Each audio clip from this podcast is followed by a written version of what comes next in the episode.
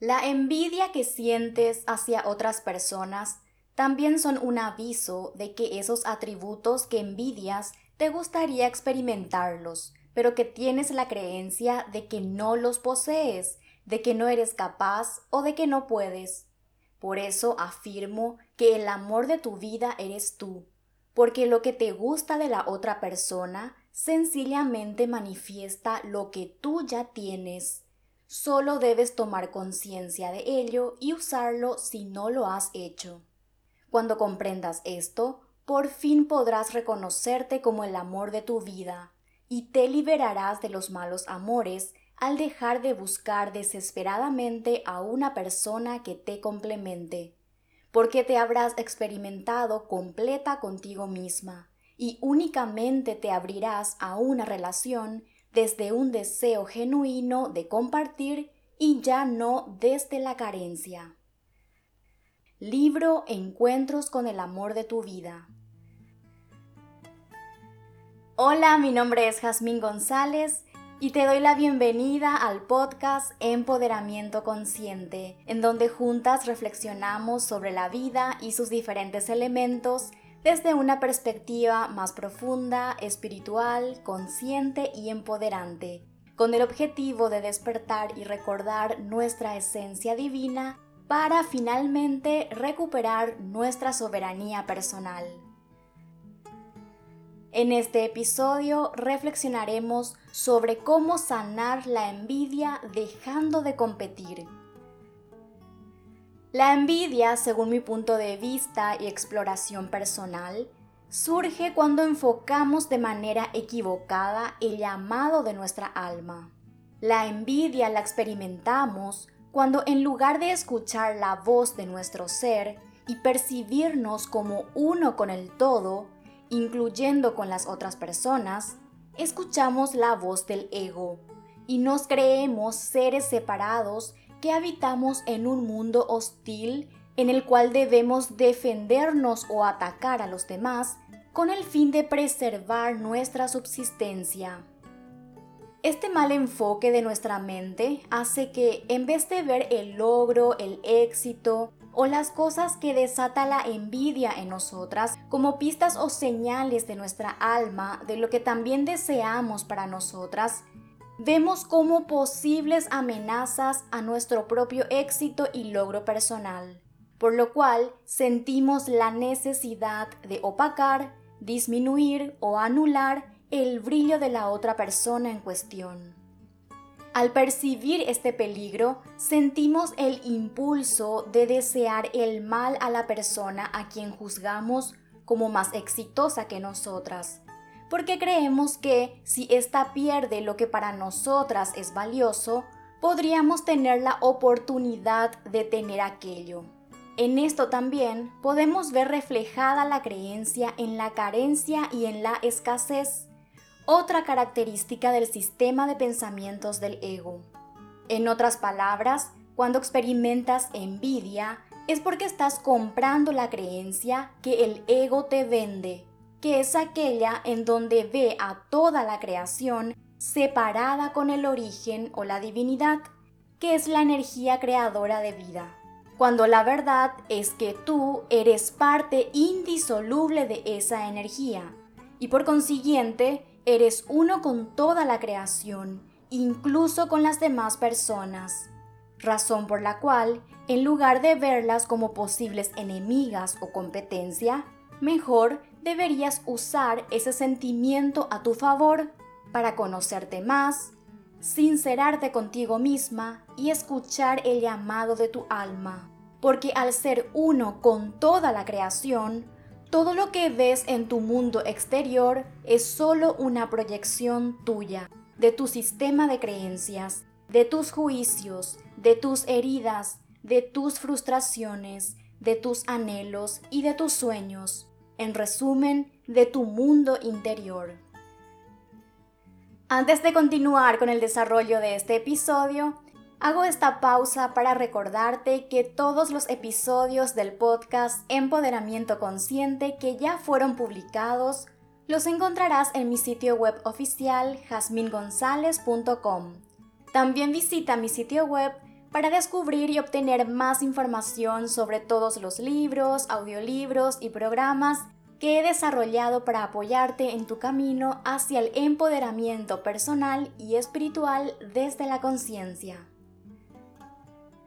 Si tienes presente que todo lo que ves en tu mundo exterior es solo una proyección de tu mundo interior, ya no percibes a los demás como enemigos, amenazas o competencia, sino los utilizas para profundizar en tu autoconocimiento, autosanación y lograr convertirte en tu mejor versión, identificando, diseñando, desarrollando y materializando las experiencias para las cuales tu alma decidió encarnarse. La envidia es solo una proyección de lo que tú quieres para ti o lo que tu alma anhela experimentar, pero que por diferentes creencias limitantes no te has permitido manifestarlo o ni siquiera te atrevías a pensar en ello. Cuando vives en la comprensión de que en esencia tú eres la divinidad misma, la envidia se transforma en tu aliada para inspeccionar dentro de ti para observar el camino en el que estás transitando, las experiencias que estás permitiéndote vivir y tus aspiraciones futuras. Muchas veces crees que envidias lo que la otra persona tiene o hace, pero en realidad lo que envidias es lo que tú crees que esa persona es.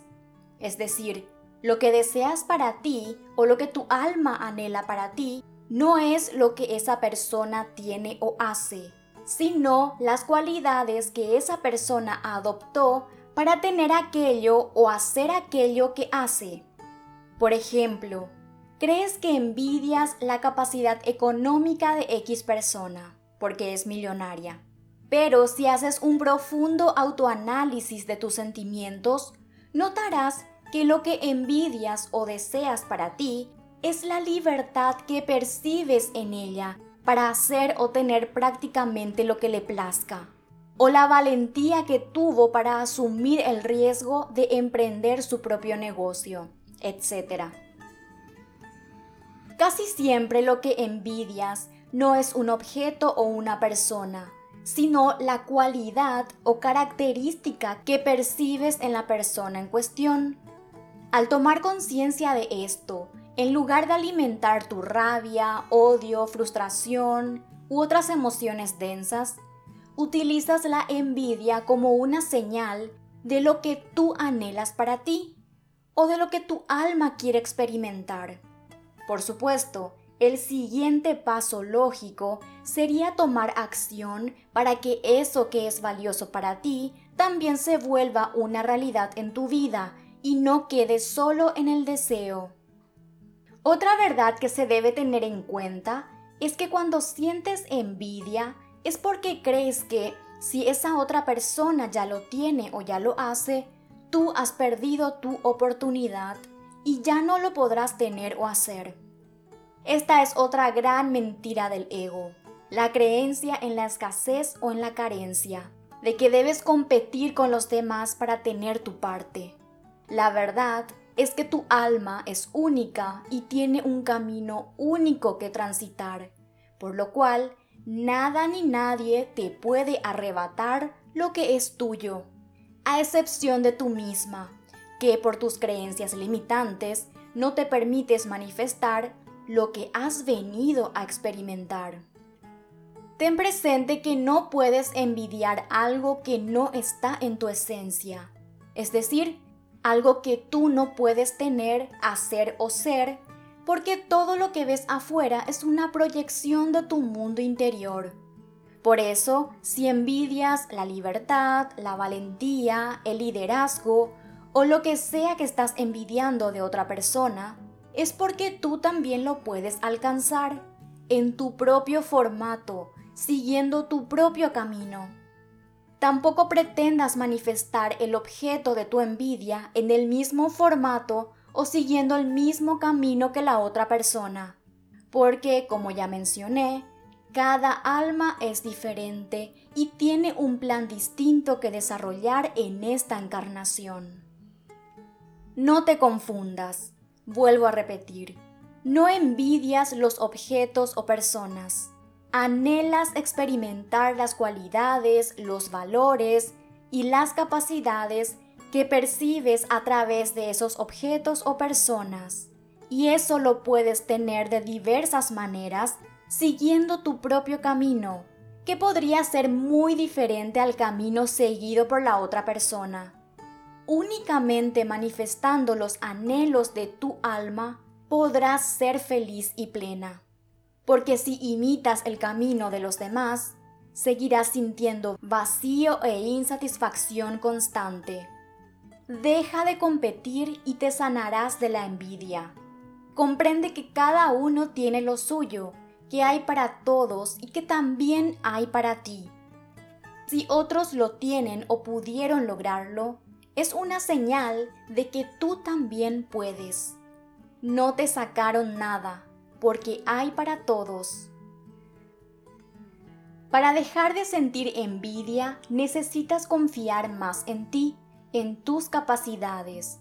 Para dejar de sentir envidia, necesitas amarte más. El amor propio no surge de manera espontánea. Tú lo debes construir de forma consciente, y para ello necesitas ser honesta contigo misma e identificar y reconocer qué tipo de mujer es la mujer de tus sueños en la que te encantaría transformarte, para luego tomar acciones concretas para encarnarla en tu vida. En mi libro Encuentros con el amor de tu vida, comparto contigo un tratamiento intensivo de autoconocimiento que te brindará el apoyo suficiente para que logres transformarte en la mujer para la cual encarnaste. Para más información, visita mi sitio web jasmingonzalez.com. Hemos llegado al final del episodio.